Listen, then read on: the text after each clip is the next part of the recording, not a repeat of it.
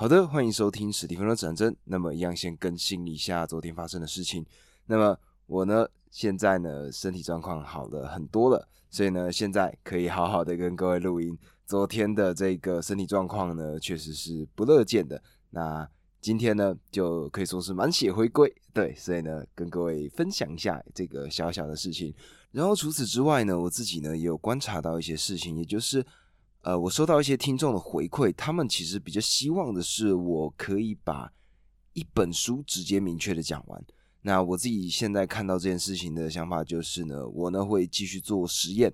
那我今天呢会直接分享一整本书，而同时呢，我呢这个为何家会伤人那本书呢，我呢也会用一张一张的方式把它全部介绍完。然后呢，我再去做比对，看一下情况怎么样。然后呢，我呢再从这之中去选择一个好的方法。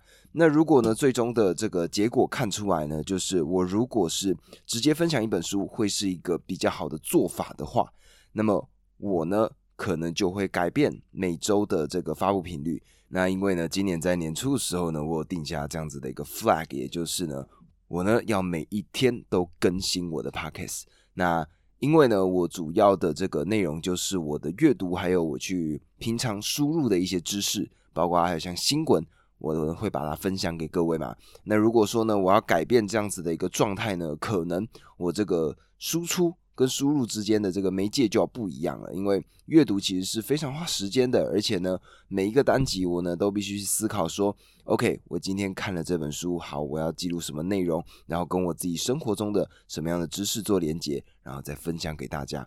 所以呢，如果说到时候呢要改变变成说每一次就是分享一整本书的话呢，那当然我的做法上会有一些改变。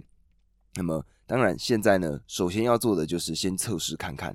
那以上呢，这个就是近期的一个小更新。那么今天呢，要跟各位分享的一本书，这本书呢，是我之前就已经跟各位讲过很多次，我说我一定会看的一本书。然后呢，我前阵子终于是把它找到了。然后这本书呢，叫做《超速学习》。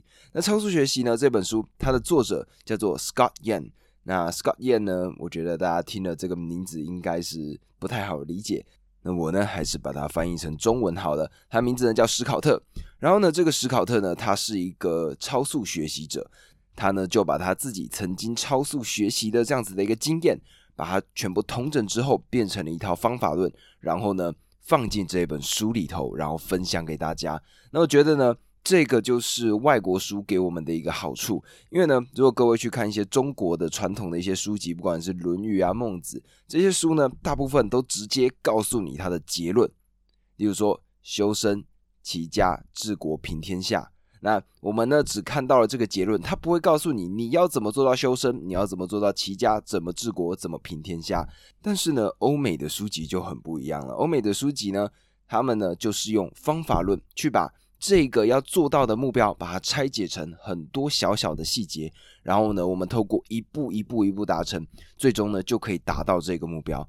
那举一个最经典、最经典，可以说是像是一个笑话这样子的一个例子，也就是呢，要怎么样把大象放进冰箱里面？那么，如果呢，我们呢没有过这样子思考的呢，就会觉得说，哈，这是什么鬼问题？但是呢，其实实际上要怎么样解决这个问题呢？答案只有三个步骤，哪三个步骤呢？第一个步骤，打开冰箱；第二个步骤，把大象放进去；第三个步骤，关起冰箱。对，没错，你现在听到的就是怎么样把大象放进冰箱里面的一个完整的流程。而这个呢，就是欧美的书籍大部分会做到的方式，它呢就是一步一步的告诉你要怎么做。那么今天这本书呢，也是如此，超速学习。这个人他呢完成了什么创举？我现在分享给各位听。他第一件事情，我觉得这个呢算是一个小的挑战。这个小的挑战是这样子的：各位有学过铅笔的素描画吗？那如果呢了解到铅笔素描画的人呢，应该就知道它是一个需要花蛮长时间去了解的一个过程。但是呢，Scott 史考特他呢在三十天的时间里面。从一个原先完全不会画自画像的一个人，到三十天之后呢，画出了一个自己的铅笔素描的一个自画像，而且画的超级无敌像他本人。这个呢是他的超速学习所做出来的第一个创举。第二个创举是真的超级夸张。第二个创举我一定要分享给大家。那各位呢，如果对于国外的一些学院比较认识的话，举例来说，哈佛、史丹佛，那国外呢理工科非常强大的一间学校，名字呢英文简写叫做 MIT，那中文呢叫做麻省理工学院。那麻省理工学院呢，他们有开了一个类似电脑工程的一个学程。那这个学程呢，就是给那些真的有申请上 MIT 的学生，他们呢要花四年的时间去完整的学习完这一门课。所以它是一个非常非常复杂的一个学系，然后呢，你必须要真的好好的投入时间心力在里头，最终呢才有机会拿到这个学位。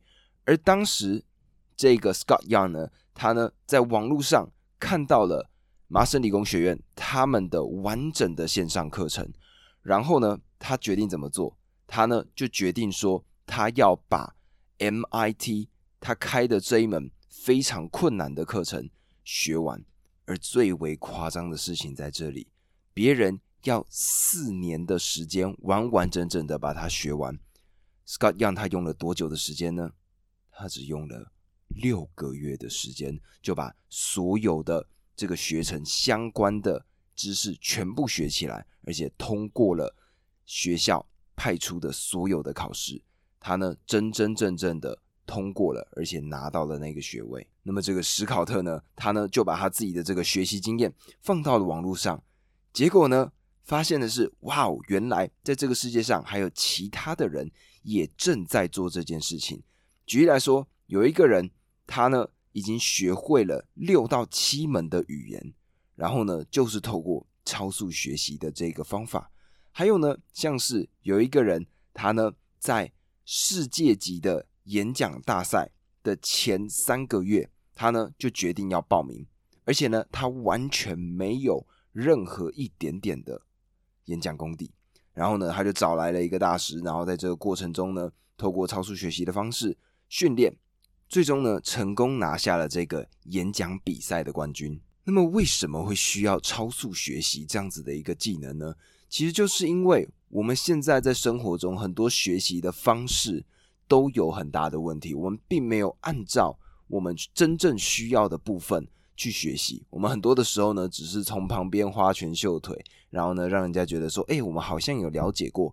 但是呢，真正站上台上的那一个瞬间，大家就知道，哎呀，你这个家伙没有料。而其中呢，最为经典的就是一些大学的例子，因为呢，其实，在大学里面呢，我们学到的东西，理论上的东西，跟在实物上还是有巨大的落差的。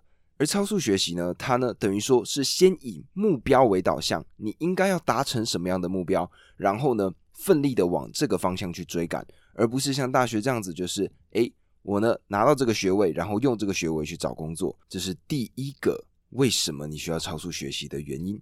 第二个你需要超速学习的原因呢，是因为某一项特定的技能，它呢可能就已经能够。帮你维持住你的生活。举个例子，像刚刚这位演讲大师，他呢在赛前的三个月的时间呢，才决定要报名。然后呢，最终他呢在老师的训练之下，成功的夺得了演讲冠军。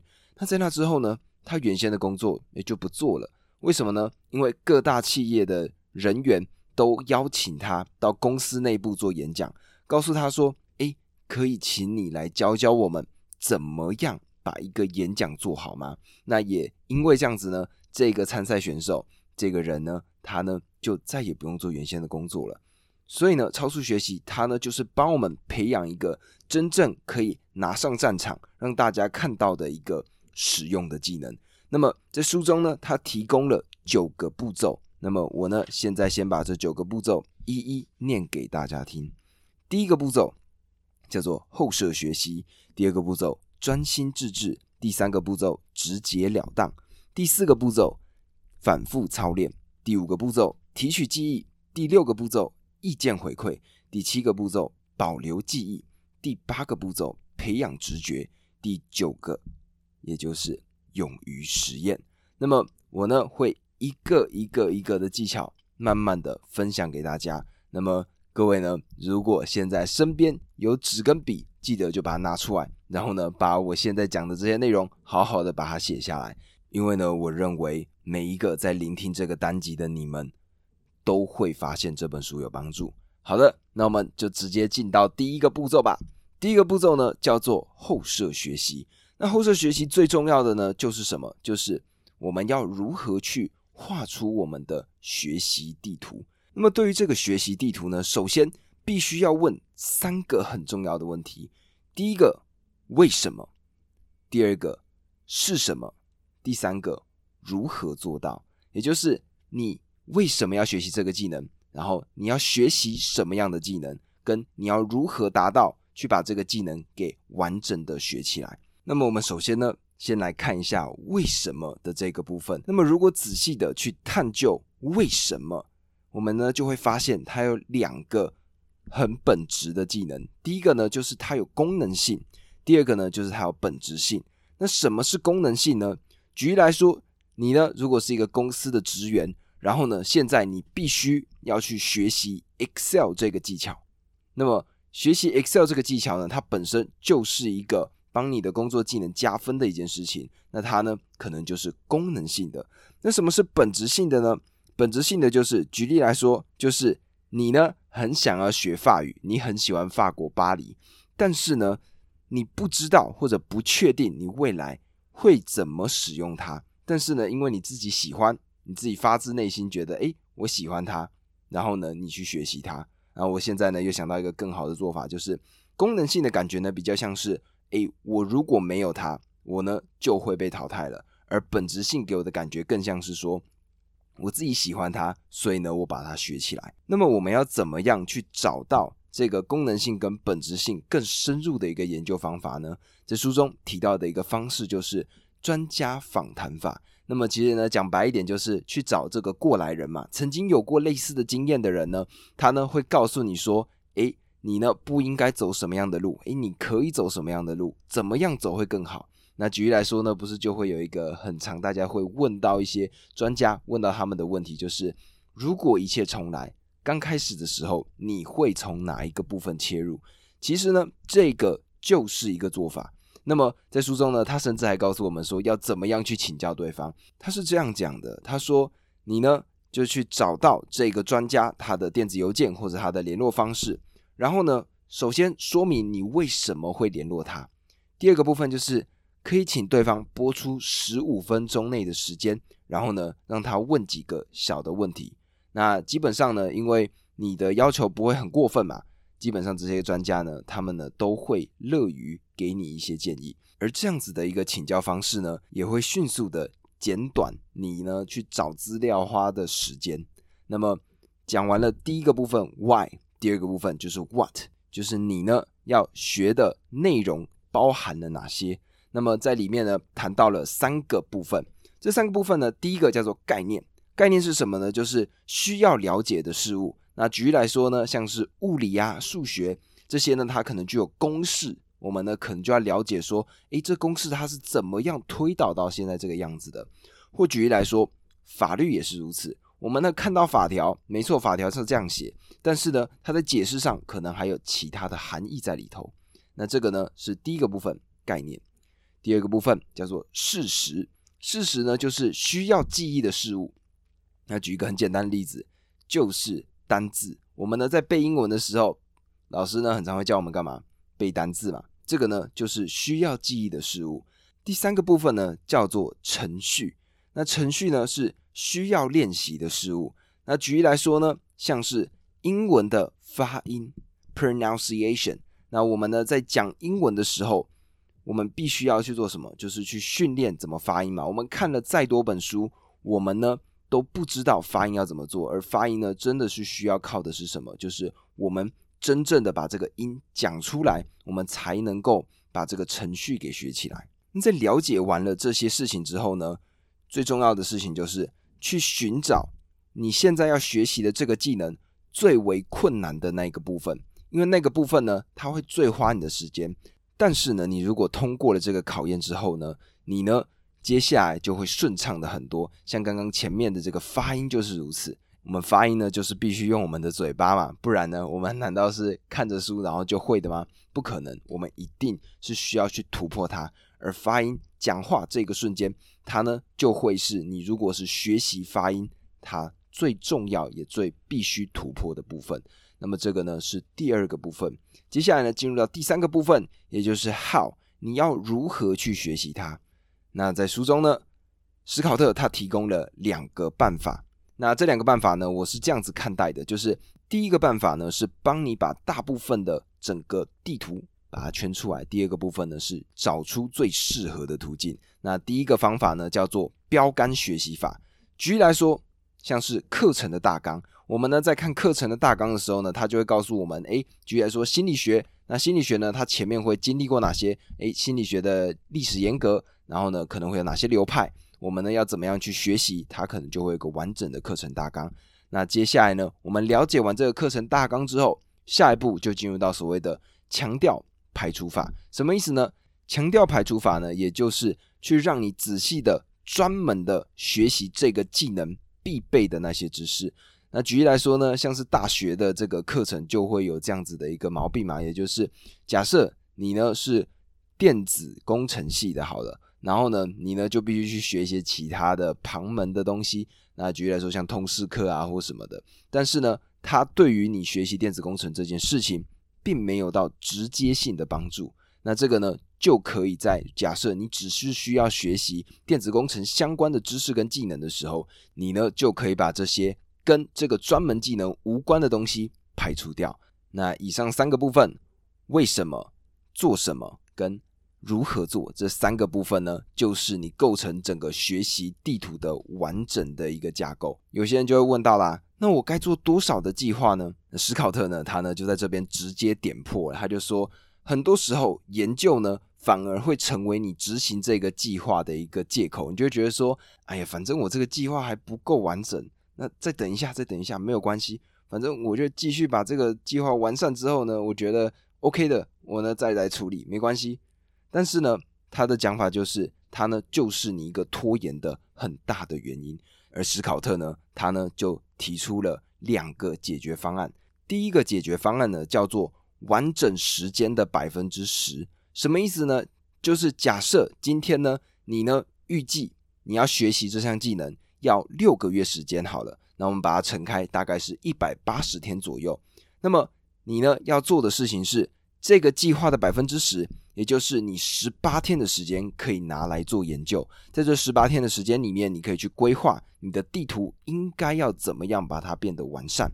那接下来只要过了这十八天之后呢，就去好好的执行你的计划。而这个呢是一开始的部分嘛。那在这个过程中呢，计划永远会怎么样？赶不上变化嘛。所以呢，接下来就进到它的第二个方法，叫做报酬递减跟边际效应的这个计算。什么意思呢？也就是假设呢，你今天原先你的计划中你需要用到的研究方法，在你进步的这个过程当中，发现它呢已经不够用了。那接下来呢，你也要进入到下一个部分的时候，那当然你呢就必须要随着这个计划去调整。所以呢，计划写出来之后，它只是一个大纲。那接下来呢，你必须要弹性的去做规划。所以呢，这是他提供的两个方法。而这个呢，就是。第一个步骤后设学习的部分，接下来我们就进入到第二个部分。第二个部分呢叫做专心致志。那我想呢，现在这个短影音时代的来临嘛，那不管呢是 TikTok、Instagram 还是或者像 YouTube 这些平台呢，现在呢都把我们的注意力缩得越来越短嘛。那也因此呢，我们呢可能做一做事情，哎，就去划了一下手机，弄一弄又去看了一下电脑。那我们的注意力呢，就随着我们被这些东西分心了。那么在第二个步骤里面呢，就告诉我们要如何去好好的对付分心的问题。那第一个部分呢，就是拖延。我们很常会做的事情就是，对我们设立了一个很宏大的计划，但是呢，我们最终却什么都没有做，因为呢，我们拖拖拉拉的。那么我们面对拖延呢，我们应该要怎么做？那史考特呢，他给出的一个方法，我觉得也很简单，叫做承认自己在拖延。为什么呢？就是当我们发现问题的时候，就已经是解决问题的一半了。那既然会有问题，就代表它一定有什么后面的情况才会导致你拖延它嘛。所以首先你承认自己在拖延的那一个瞬间，下一步你就会干嘛？去诊断自己为什么会拖延。那一切呢，都首先始于觉察嘛。觉察之后呢，我们才会改变我们的行为。那么史考特呢，他提供了几个做法。第一个做法叫做先做几分钟。什么意思？叫先做几分钟呢？就是我们呢，例如说以我自己来讲，阅读好了，诶，我们阅读呢，就先看一页的书，先看一页的书。那一页书其实不难嘛，我们自己就觉得说还好吧，读一页的书。但是你会发现，当你开始读了第一页书的时候，你就会觉得说，诶，意犹未尽诶，我还想再读第二页、第三页。然后呢，慢慢的时间就变长了。那接下来呢，就进入到第二个方法。也就是呢，没错，你先做几分钟，但是你还是会分心嘛。那我们呢，就换到下一个做法，叫做番茄时钟的工作法。那各位呢，番茄时钟工作法在网络上有一大堆的做法。那在这里面呢，讲一个比较简单的，就是所谓的二十五加五。什么是二十五加五呢？也就是二十五分钟专心的做一件事情，然后接下来呢，放松的那五分钟完全不要做这件事，去好好的做其他的事。那透过这样子的做法呢，等于说你的时间完完整整的就锁在了这件事情上。那你的这个专注力呢，只需要用力的专注在这二十五分钟当中。那接下来呢，你呢又可以放松一下，然后一直持续不断的进入到专注、放松、专注、放松的一个情况里面。那么这个呢是第一种在面对到拖延会处理的一个状况，而第二个就是，诶。要怎么样持续专注呢？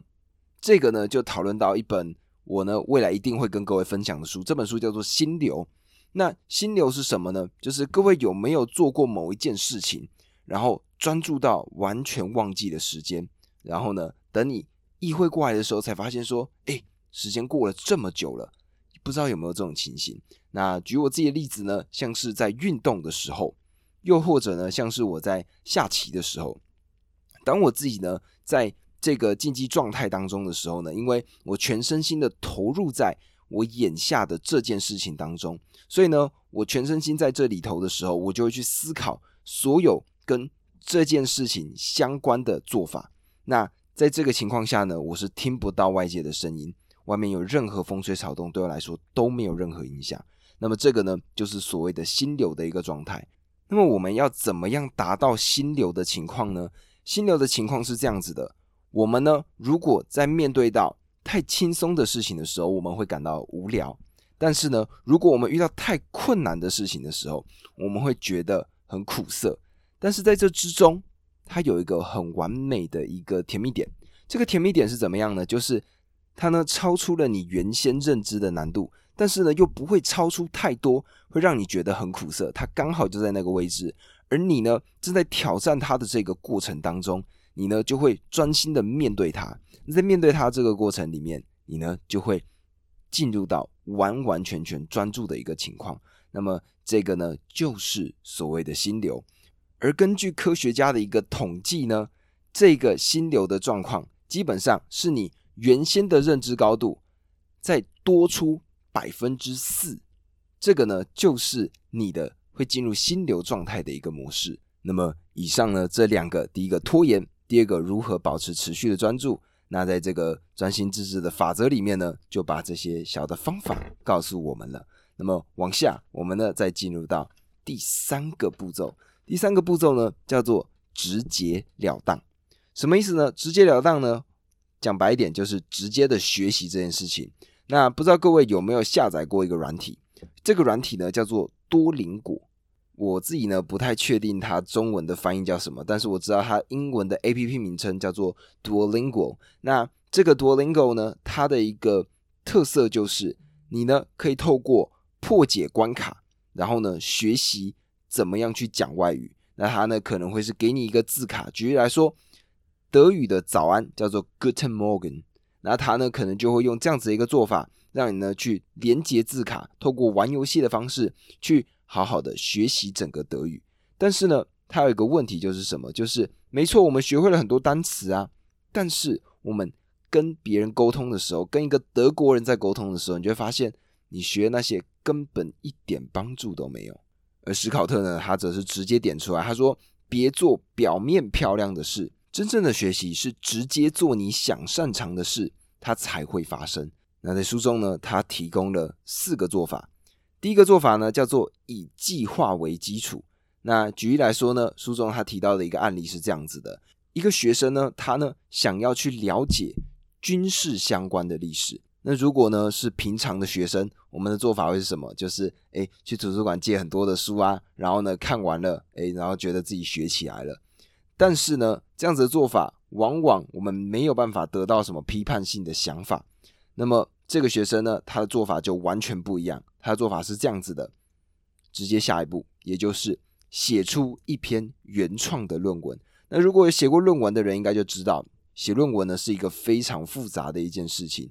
你呢必须要看过很多很多的文献，然后呢从中你还必须要有你自己的批判性思考。那么如果有这么高强度的一个训练方式的话，那也可想而知，他呢如果把这篇论文写完了。相对应的，他呢可能对军事史的理解就已经超过非常非常多专门训练过的学生了。那么这个呢是第一个方式。第二个方式呢叫做沉浸式的学习。什么是沉浸式的学习呢？我觉得书中的这个案例就已经是一个非常非常好的沉浸式案例。史考特呢，他呢在后来呢，他还有其他的超速学习的案例。那最经典的例子呢，就是他学语言的案例。他当时呢降落到了外国的这个地方，然后呢，他跟他的同伴两个人呢就立下了这个规矩，他们只能够讲当地的语言，他们不能够用自己原先的母语，只能够呢很痛苦的用一些单字加上一些比手画脚，跟当地的住民跟他们聊天，跟他们相处，问他们路。那透过这样子的做法呢，他呢。必须要在很短的时间里面很痛苦的学会一门语言，那他呢也在大概六个月的时间里面就完完整整的掌握了一门外语。那么这个呢是沉浸式学习的一个案例。那么第三个部分，第三个方法叫做飞行模拟法。那什么是飞行模拟法呢？就是光看这个名词应该就知道了吧，也就是机师的训练。那这个机师的训练呢，你不能够靠看书就去学习到嘛？那你一定呢是必须亲身的去体验过它，了解整个操作飞机的所有的经验，你呢才能够完完整整的面对到飞飞机的这个情况嘛？那么这个呢就是飞行模拟法，而第四个部分，第四个方法叫做矫枉过正法。那这个做法呢就叫做不成帝王也成将相。那么如果把它翻成白话文呢，就是把目标放在会高于你必备技能水准的测验。那举例来说，像刚刚前面的这个写原创论文，其实就是一个做法；又或者像是书中史考特朋友的一个案例，也就是呢，他呢想要学习怎么样去逗笑别人，那他呢就直接去预约了当地的喜剧俱乐部，然后呢上台直接做表演。那么因为呢上台嘛，所以呢他就必须要好好的去了解到，哎，观众的笑点是什么，他必须要给出什么样的反应，然后呢他必须要做出什么样的动作，而这种超过他原先预期的这一个目标呢，就能够让他在短时间里面，没错，很痛，然后反应呢可能会很冷淡，但是呢他可以在很短的时间里面就知道要怎么样去进步。那么这个呢就是第三个步骤，直截了当的所有做法。接下来第四个步骤叫做反复操练。那么这边呢就必须端出一个非常经典的案例，它的名字呢叫做班杰明·富兰克林。那富兰克林呢就是美金的一百元钞票上面印的那个人。那他呢非常厉害的一件事情就是他的写作能力。那他是怎么样去训练自己写作的技巧呢？我当时呢在看到书里面他做的这个做法的时候呢，就觉得说哇，他真的是太厉害了。他呢，当时去买了在美国还有英国非常具有批判性的一些杂志，然后呢，他拿回家之后呢，先把这本杂志里面的写法先写出笔记，然后好几天都不去看它。接下来呢，根据自己的记忆重建这一篇文章，然后把两篇文章拿出来比对，去看一下在杂志里面写的是什么样子。自己写的又是什么样子？然后呢，比对完之后呢，去看自己的优点、自己的缺点，对方他给出来的不一样的看法、不一样的编排逻辑是什么？然后呢，再重新写一遍。那除此之外呢，这是其中一种做法，还有另外一个更特别的一个做法呢，叫做揣摩角色。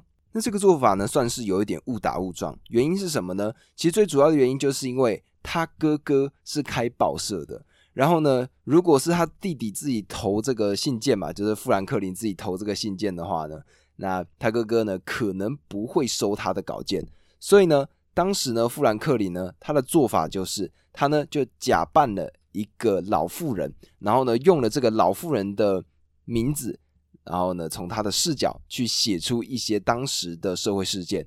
那因为呢他的批判非常的好。很长呢，就被收录到他哥哥的这个报刊里头。那也因为这样子的一个特别的训练方式呢，他后来也用了很多其他的角色，然后呢去叙述一些其他的事情。那这个呢，算是他自己在训练的过程中找到的一个进化的方式。那么，如果从方法论的角度来切入，他是透过什么样的做法，让他变成一个这么厉害，在写作上这么强的一个人呢？其实。说到底就是一句话，就是先直接学，再反复操练。也就是呢，他首先先去找了最强的这个批判性的杂志嘛，那从这过程中呢，直接去复制别人的，然后呢，再去透过一步一步的去检查，然后比对之后呢，发现说哦，它的弱项是哪一个部分，然后逐渐的增强。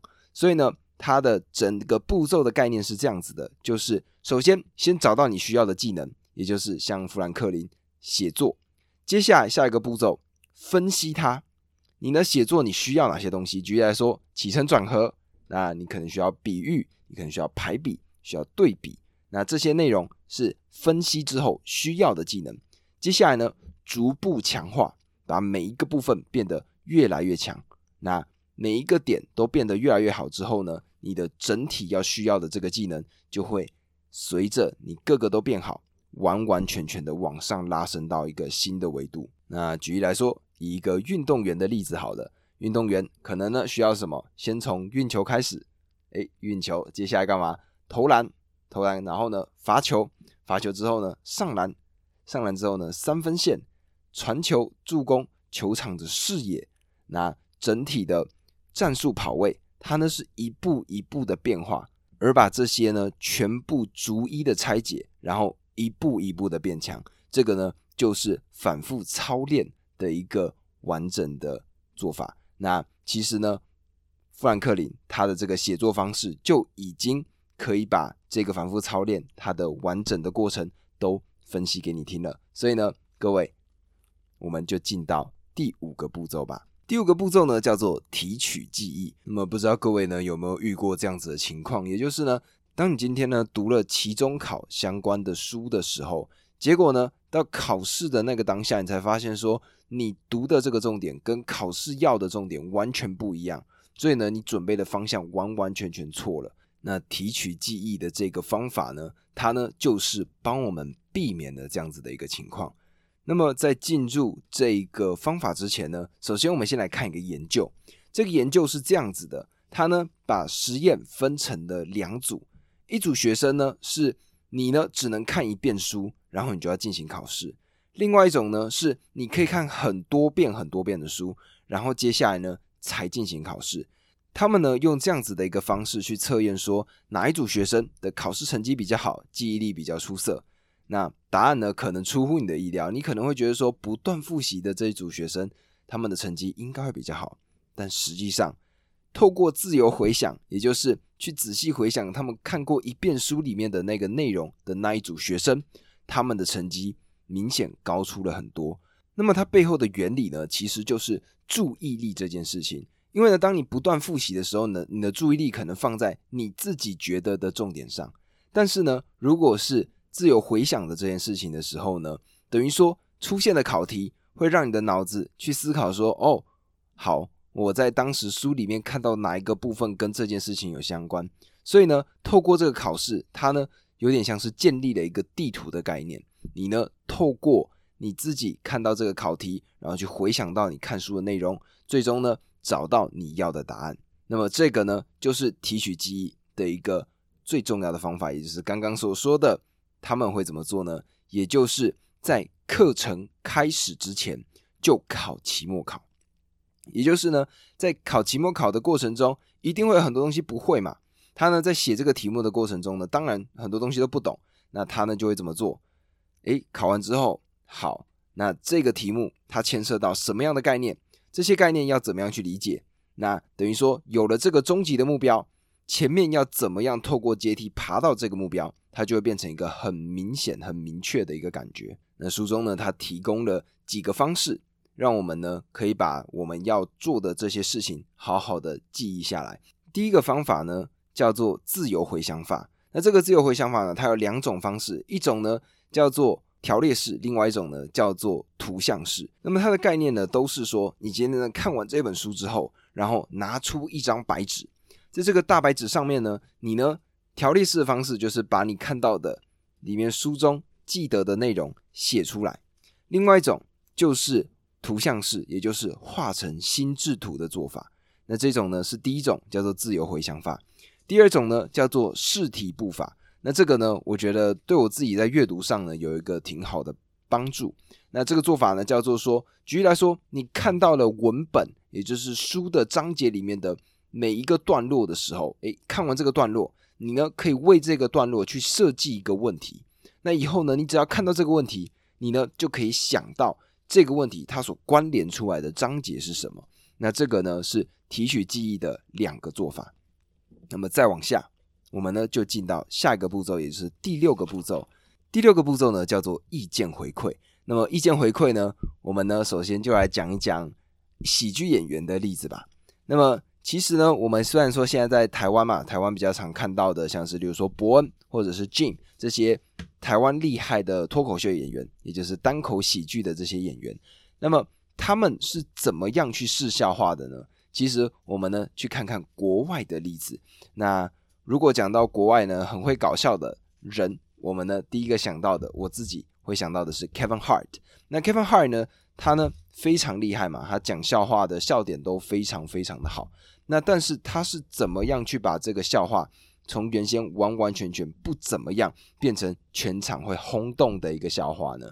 他的做法是这样子的：他呢会在晚上的时候去到，例如说一间小型的喜剧俱乐部，然后呢他呢会带着几张纸条来到台上。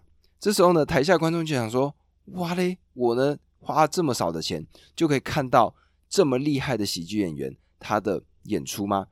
答案不是，答案是这些喜剧演员他来到这个地方是要来试笑话的。他呢拿出这些纸片，最重要的原因就是因为他呢要试试看他所想到的这些论点要怎么样去把它传递出去给观众，让观众觉得这个东西好笑。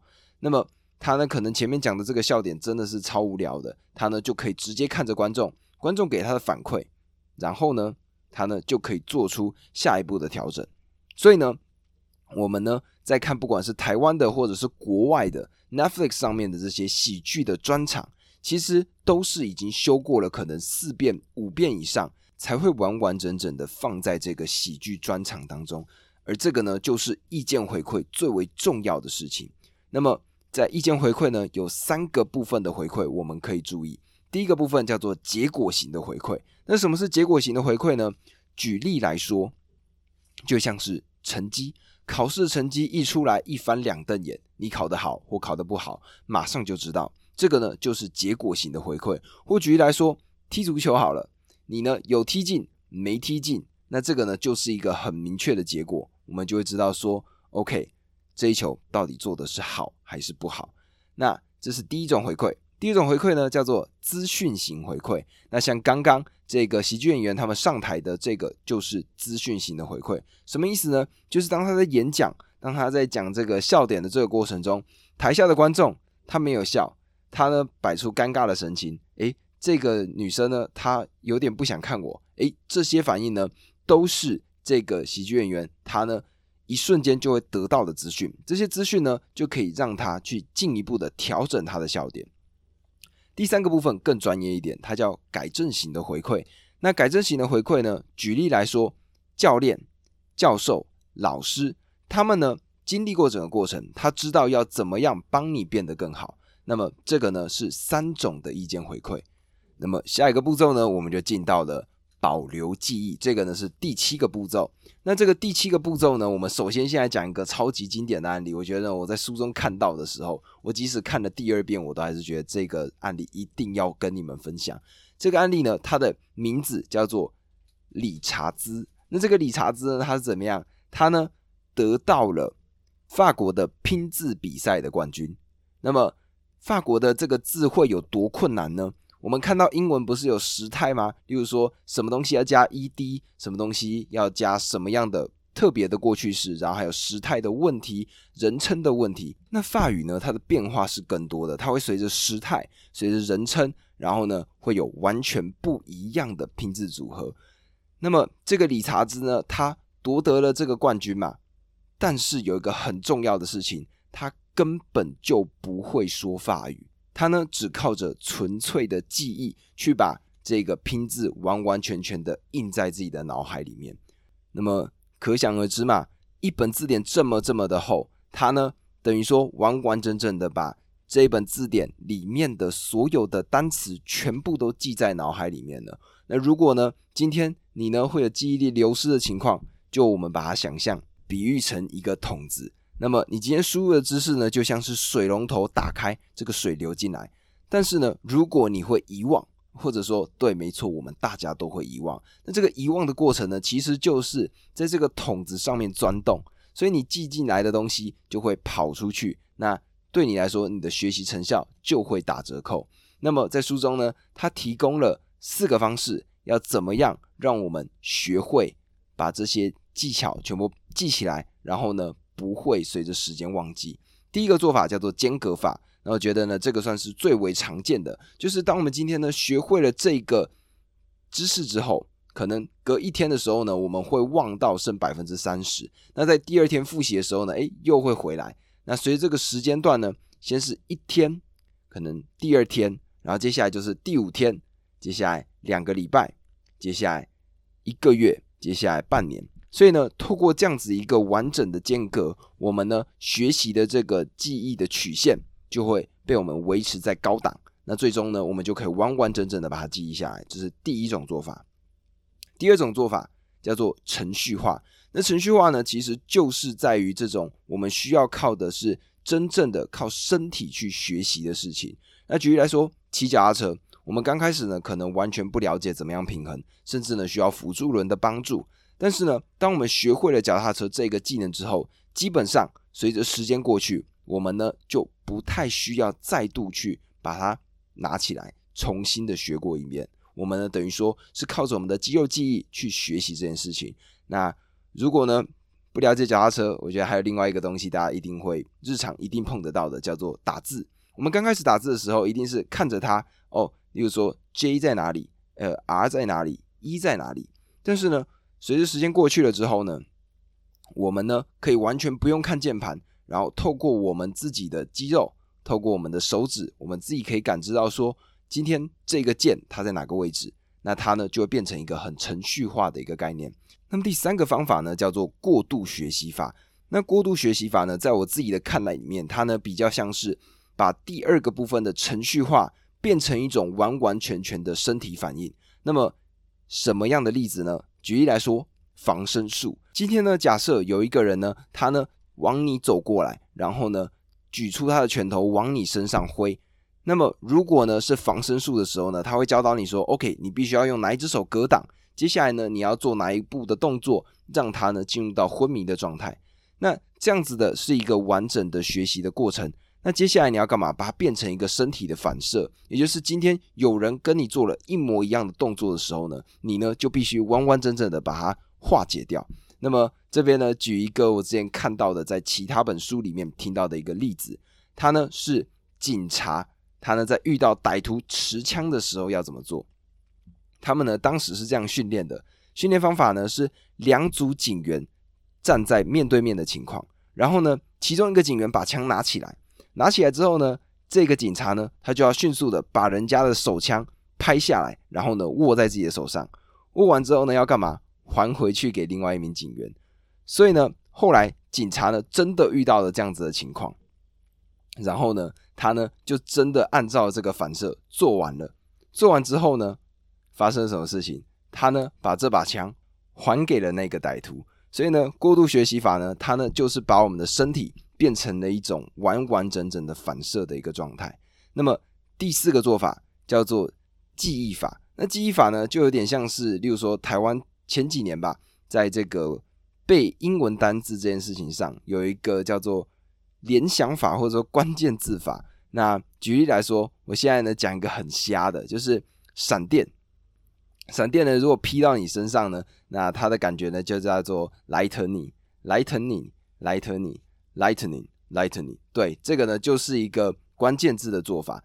它呢就是一个透过说，举例来说，把英文的单字把它拆解，把它的音节全部拆解成中文，然后透过这个中文呢，我们呢把它去试图变成我们日常中可以理解的单字。举例来说，sentimental，sentimental。那翻成中文呢？它的意思叫做感伤的。那我的曾经的英文补习班老师呢，他就跟我说过：，诶，如果今天呢你上菜了，上菜的时候呢，你点的是一颗馒头，结果出来呢，这个菜你打开了这个盖子，发现它是散的馒头，你难道不感伤吗？那这种呢，就是一个很瞎的连接方式。但是没错，它非常的瞎，但是你就会把它记起来。那我呢，从高中第一次接触 sentimental，一直记到了现在。那这个呢，也是一种保留记忆的方式。那么接下来呢，就来到了下一个步骤，叫做培养直觉。那么我这边呢，想讲的是一个我之前在其他本书里面看到的一个案例。我觉得呢，这个跟培养直觉有非常强大的关联。那么它是一个这样子的情况，也就是呢，今天有一个爸爸，他呢生了一个儿子，然后这个儿子呢，他娶了一个媳妇。那这个媳妇呢，她呢是一个护理师。有一天呢，他们回到了家里。然后这个媳妇呢，她就看着这个爸爸，然后就跟他说：“你的脸色怪怪的，你最好去看医生。”然后呢，这个爸爸呢想说：“你在跟我开玩笑吧？”但是呢，半信半疑之下呢，还是去看了医生。然后呢，最终就检查出来，发现说，原来他的心脏已经出现严重的问题，再拖一天，这个爸爸可能就会没有命。那但是这件事情是怎么做到的呢？这个就是培养直觉。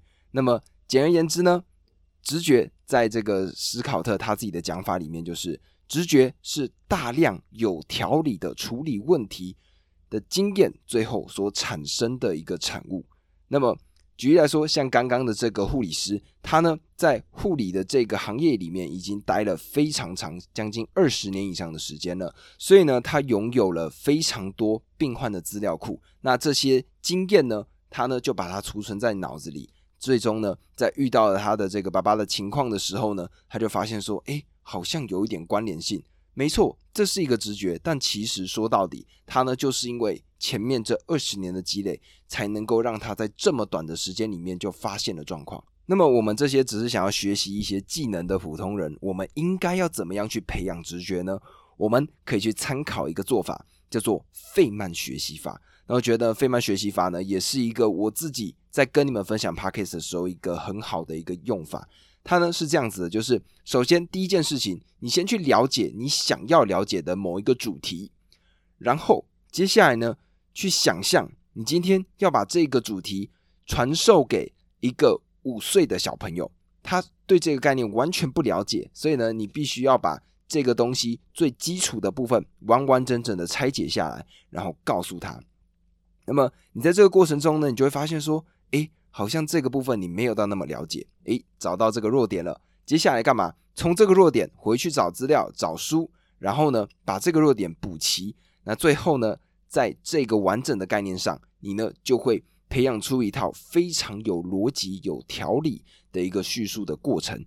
虽然说在账面上看起来没错，你呢只是解决了一个问题。但是呢，为了解决这个问题，你呢等于说去把它背后所有相关的知识，它整个金字塔你都已经搭建起来了。那么这是其中的一个小的知识点。那么随着每一个知识点的积累呢，你就会慢慢的堆积出你属于自己的一个知识的理解知识的一个架构。那在未来呢，你可能在面对到相关的议题的时候，你呢就可以从其他地方连接到这里，然后呢，你呢就可以提出不一样的看法。那这个呢就是培养直觉。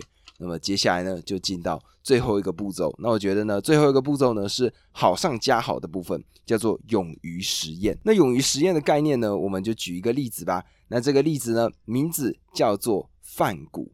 那范谷呢？他呢？虽然我们现在看到他留在这个世界上的很多的作品嘛，举例来说，像《星空》，或者呢，像是《十岁的女人》，那这些作品呢，都是非常厉害，然后传世的作品。但是呢，他其实在自己画家的生涯当中是不太如意的。他呢，二十六岁的时候才开始他自己的职业生涯。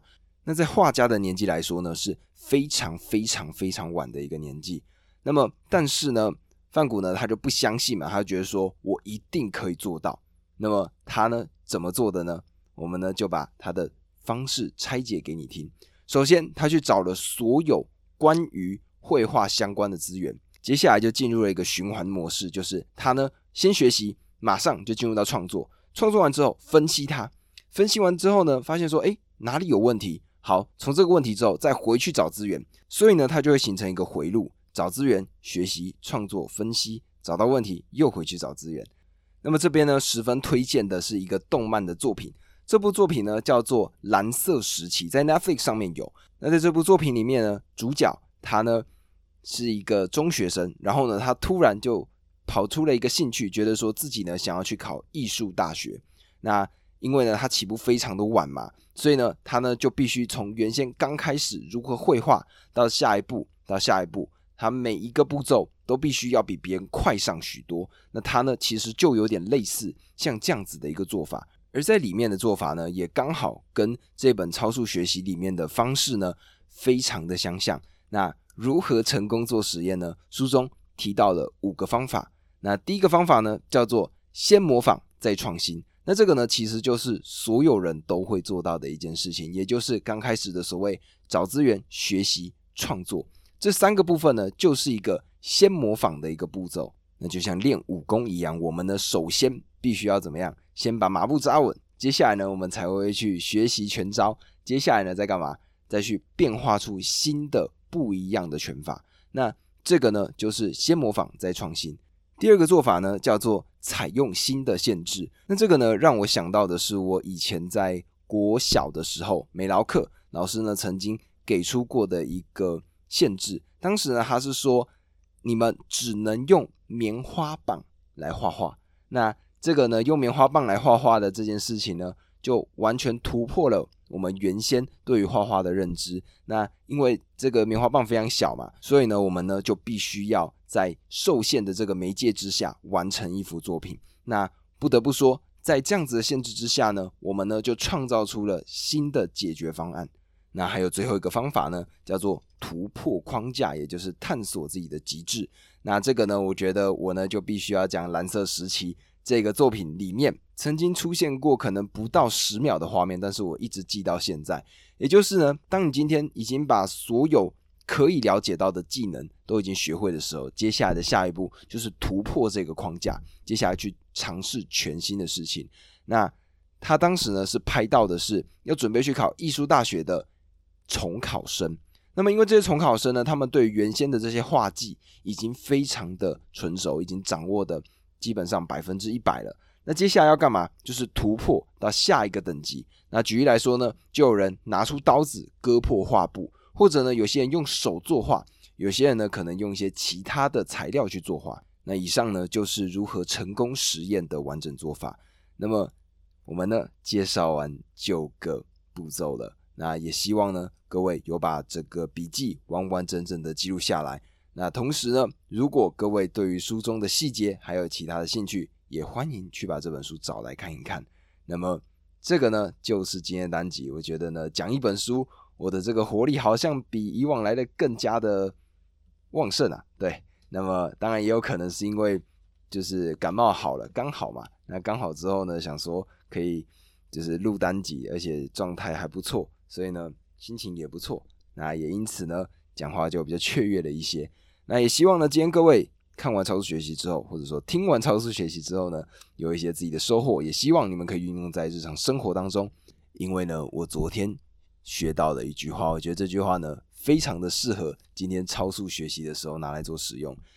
它的英文呢是这样讲的，他说：“Learning is not memorizing, learning is about changing behavior。”那换成中文的意思呢，叫做学习不是把它记住，学习的重点是在于改变自己的行为。那也希望呢，今天听完这个超速学习之后，各位可以变成一个更加好的人。那以上帮我分享，帮我关注，然后任何的回复，我呢都会回应给你们。以上，今天单集，我们明天见，拜拜。